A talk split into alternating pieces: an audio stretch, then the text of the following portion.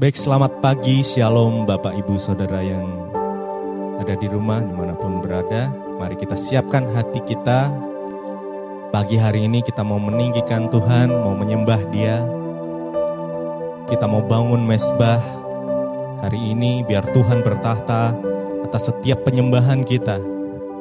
Mari kita siapkan hati, pikiran, tubuh, dan jiwa kita untuk kita boleh sungguh-sungguh datang kepada Tuhan. Mari kita berdoa. Tuhan terima kasih buat pagi yang indah ini, buat hari ini Tuhan.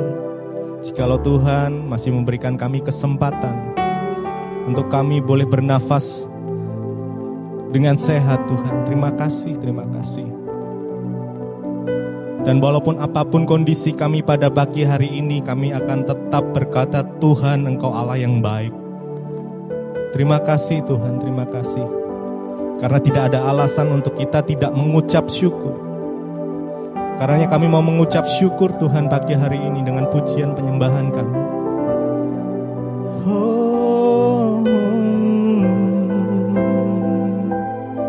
kami bersyukur.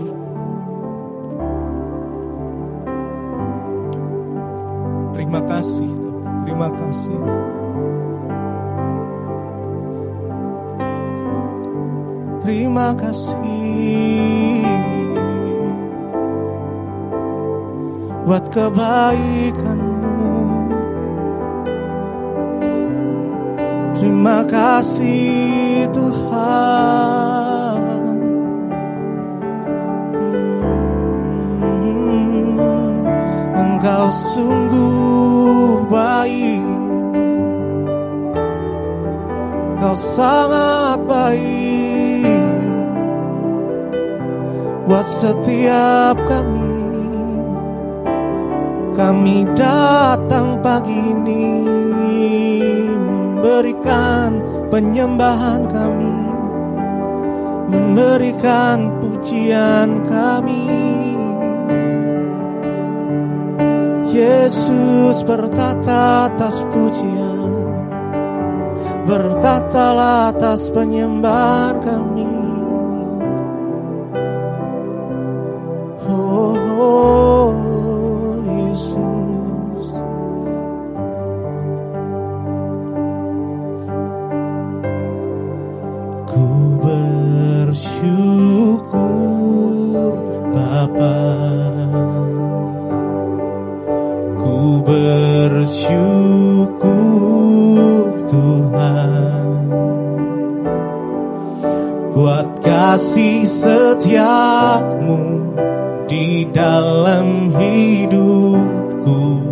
Ku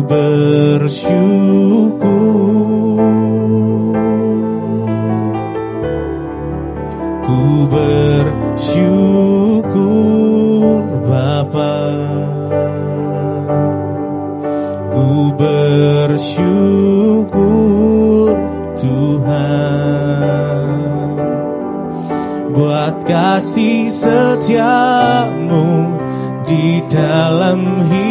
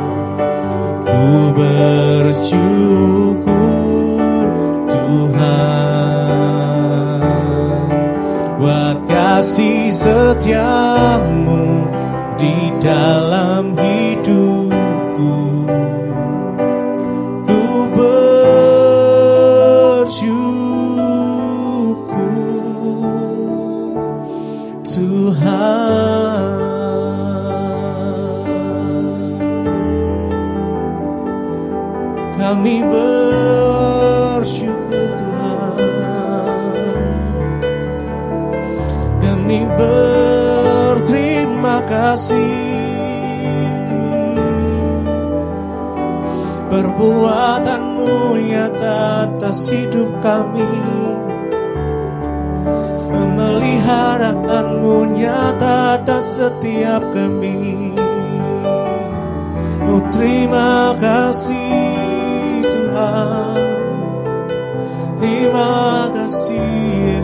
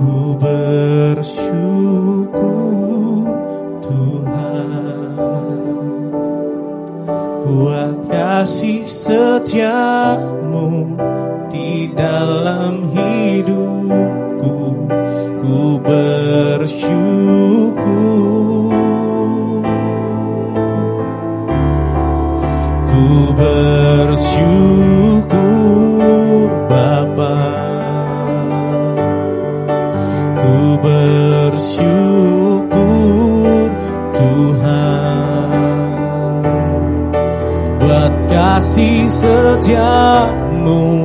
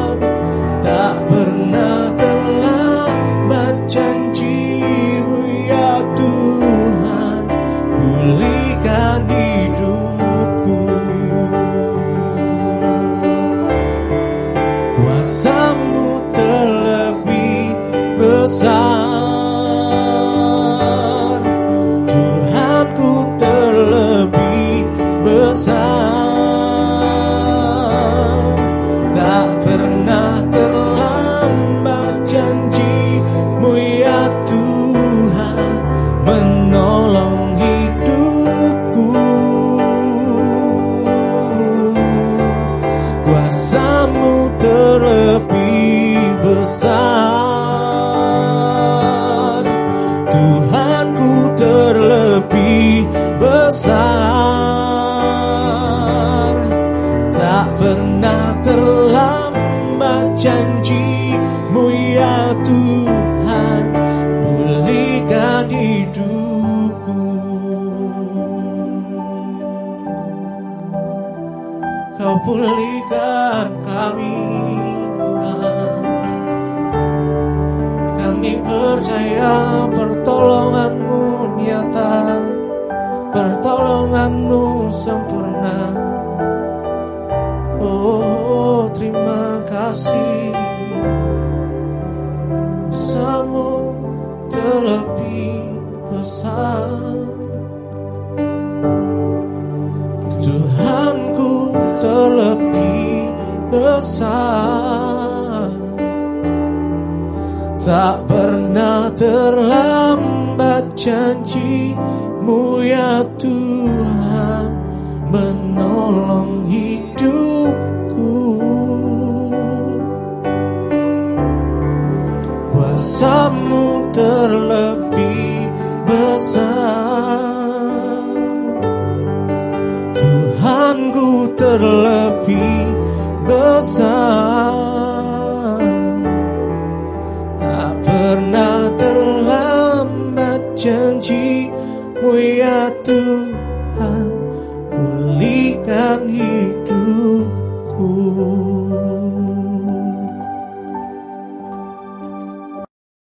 Terima kasih Bapak. Kami mengucap syukur buat pagi ini. Tuhan Engkau yang sudah menjagai kami sepanjang malam. Engkau bangunkan kami dengan tubuh yang sehat. Kami bersyukur semua karena anugerah Tuhan. Bahkan pagi ini sebelum kami memulai aktivitas Kami mau merenungkan firman Tuhan Melakukannya menjadi landasan bagi hidup kami. Terima kasih Bapa dalam nama Yesus kami berdoa Kami sambut firman Tuhan. Haleluya Amin, amin. Iya, shalom Bapak Ibu yang terkasih dalam nama Tuhan Yesus. Kita mengucap syukur pagi ini. Kita masih boleh bertemu kembali di Mesbah Syukur. Ya, saya percaya kita semua bangun dengan tubuh yang sehat, tidak kurang suatu apa pun. Baik, pagi ini saya ambil firman Tuhan dari 1 Timotius pasal yang pertama, mulai ayat yang ke-18 sampai ayat yang ke-20, Saudara. 1 Timotius pasal yang pertama ayat 18 sampai ayat 20. Judul perikopnya adalah tugas Timotius, Saudara ya. Ayat 18, tugas ini kuberikan kepadamu Timotius anakku sesuai dengan apa yang telah dinubuatkan tentang dirimu supaya dikuatkan oleh nubuat itu engkau memperjuangkan perjuangan yang baik dengan iman dan hati nurani yang murni. Ayat 19, beberapa orang telah menolak hati nuraninya yang murni itu dan karena itu kandaslah iman mereka. Di antaranya Himeneus dan Alexander yang telah kuserahkan kepada iblis supaya jerak mereka menghujat. Iya, saudara yang terkasih ya. Jadi kita membaca di sini tugas Timotius. Rasul Paulus itu sangat menghargai karunia ya yang dimiliki oleh seseorang termasuk Timotius anak rohaninya saudara. Iya.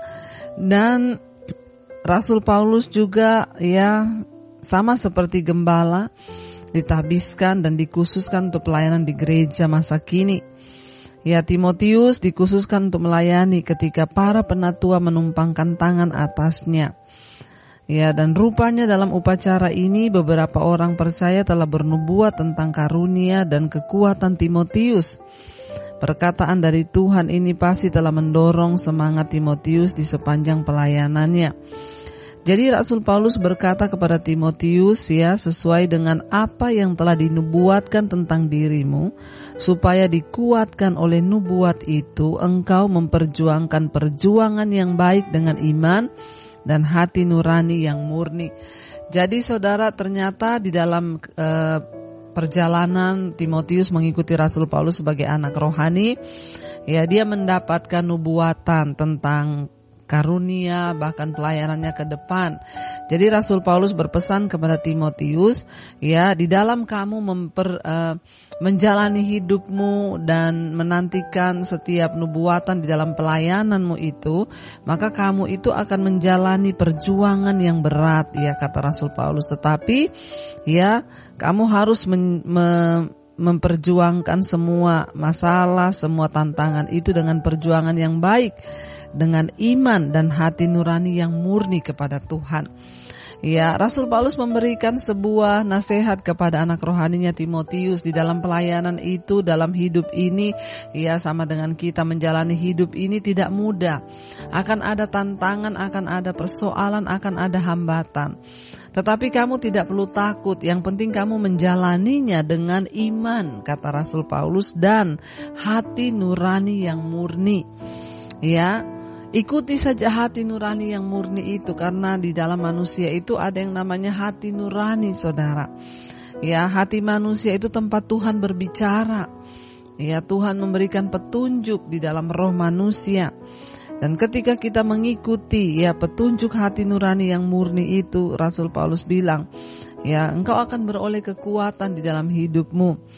Tetapi ya ayat 19 di sana dikatakan Beberapa orang telah menolak hati nuraninya yang murni dan karena itu kandaslah iman mereka. Di sini Rasul Paulus juga memberikan sebuah peringatan kepada Timotius, jangan bermain-main dengan hati nuranimu itu.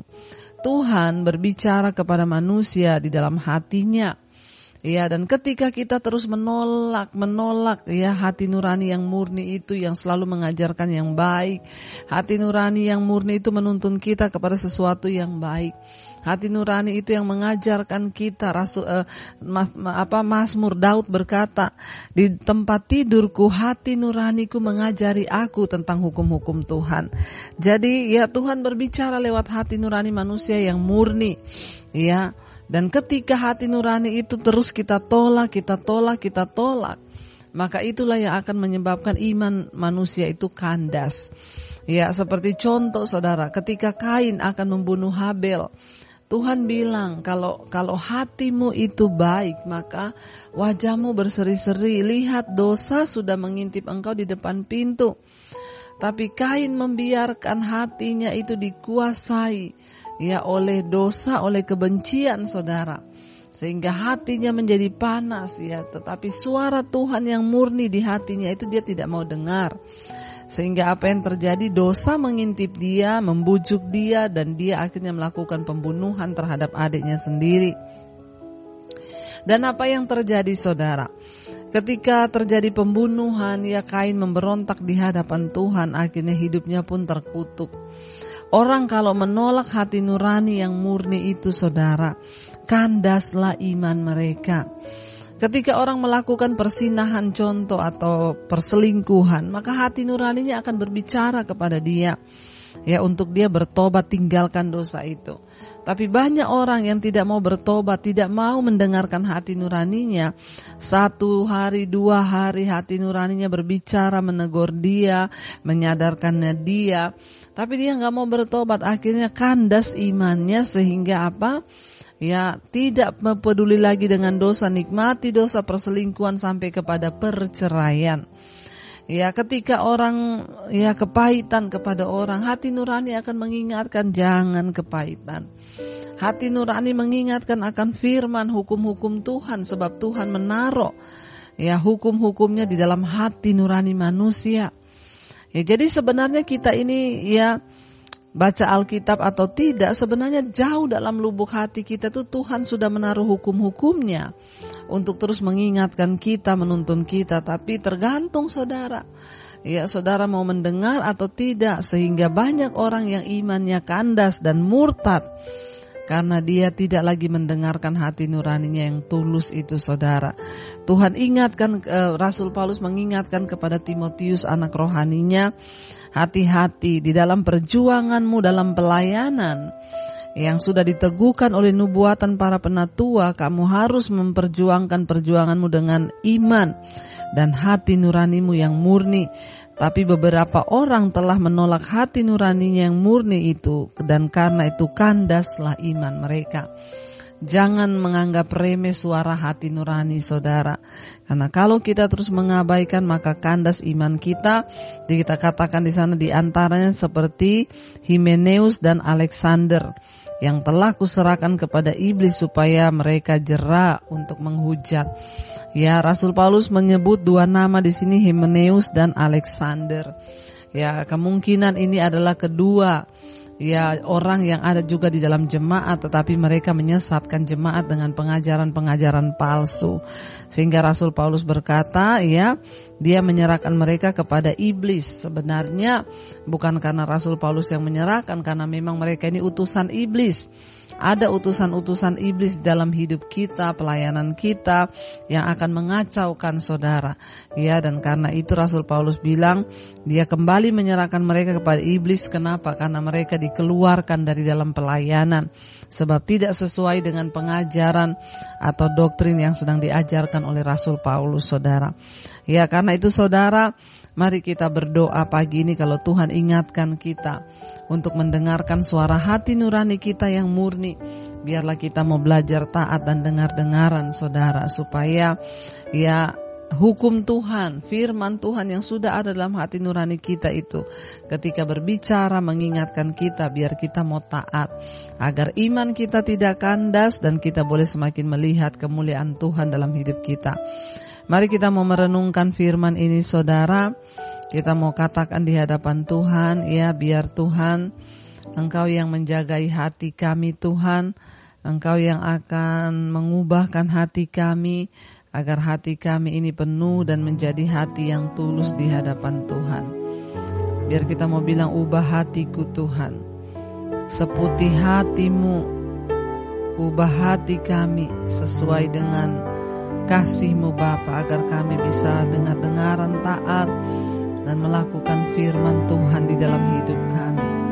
Terima kasih Bapa, terima kasih Tuhan.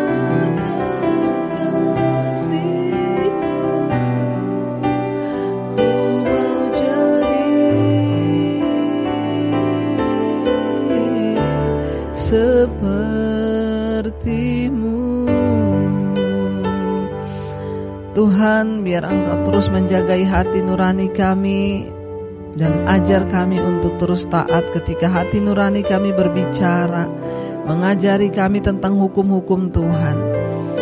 Ajar kami peka Tuhan, supaya kami mendengarkan hati nurani kami, agar kami tidak salah melangkah dan kandas iman kami.